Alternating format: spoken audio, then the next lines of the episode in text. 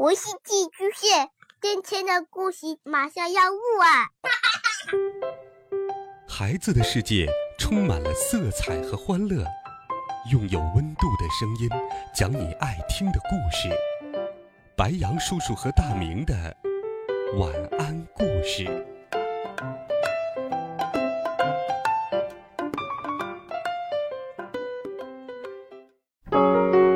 小朋友们、同学们，大家好，欢迎收听白杨叔叔讲故事。今天，白杨叔叔给小朋友们准备了一个暖心的好听故事——猫小花和鼠小灰。小时候，猫小花的妈妈经常对他说：“老鼠是我们猫的敌人。”见到老鼠，你要追要抓。猫小花不认识老鼠，问：“谁是老鼠啊？”猫妈妈这样告诉他：“见到你要躲要逃的，就是老鼠。”猫小花牢牢记住了妈妈的话。小时候，鼠小灰的妈妈常常对他说：“猫是我们老鼠的敌人，见到猫。”你要躲要逃。鼠小灰不认识猫，问：“谁是猫呀？”鼠妈妈这样告诉他：“见到你要追要抓的就是猫。”鼠小灰牢牢记住了妈妈的话。猫小花长大了，被送到一座漂亮的房子里。白天，主人要上班，就把它关在房子里。猫小花好孤独，好无聊，他只好天天睡大觉。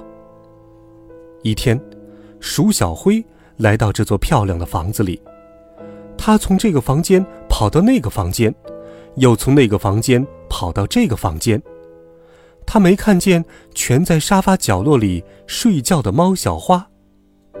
客厅中央，一架开着盖儿的钢琴把鼠小灰吸引住了。那雪白的琴键像一条雪白的跑道，鼠小灰要在上面跑一跑。他从这头跑过去，哆来咪发嗦拉西哆；他从那头跑过来，他从那头跑过来。在这条雪白的跑道上，能跑出这么多好听的音符，鼠小灰高兴极了，高兴地在琴键上跳起舞来，跳出一串欢乐的音符。欢乐的音符钻进猫小花的耳朵里，赶跑了它的瞌睡。它睁开眼睛，看见了那个在钢琴上跳舞的鼠小灰。它从沙发上跳到地上，和着欢乐的节奏，也跳起欢乐的舞蹈。从此，猫小花不再孤单，不再无聊，它有了朋友鼠小灰。尽管猫小花。不懂鼠小灰的语言，鼠小灰也不懂猫小花的语言，但他们有那架钢琴，钢琴能奏出音乐，音乐是谁都能懂的最最奇妙的语言。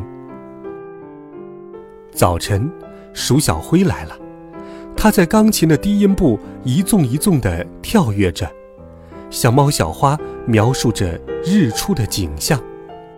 红彤彤的太阳从东方升起来，大地因为有了太阳而变得美丽、可爱。它在钢琴的高音部轻快地跳两下，猫小花的耳朵里便听见了林间小鸟的啼叫。晚上，鼠小灰又来了，它舒展四肢，在琴键上漫步。猫小花立刻感受到带着花香的晚风正向它吹来。水一样的月光正照在他的身上。他在琴键上翻滚着灵巧的身体，猫小花犹如走在一条小河旁，河水叮咚响，河面上有星星在闪烁。鼠小灰天天来，天天在钢琴上给猫小花讲述外面的世界。可是，猫小花。一直不知道鼠小灰是老鼠，鼠小灰也不知道猫小花是猫，因为猫小花见了鼠小灰没有追，没有抓；鼠小灰见了猫小花也没有躲，没有逃。小朋友，因为猫小花和鼠小灰一个没跑，一个没逃，所以他们并不知道对方是谁。慢慢的，孤独的他们成了彼此的好朋友。我们小朋友之间，只要能够互相信任，也能够彼此成为好朋友呢。微信或者喜马拉雅电台搜索“白杨叔叔讲故事”，每天都有好听的故事与你相伴。我们明天见，晚安，好梦。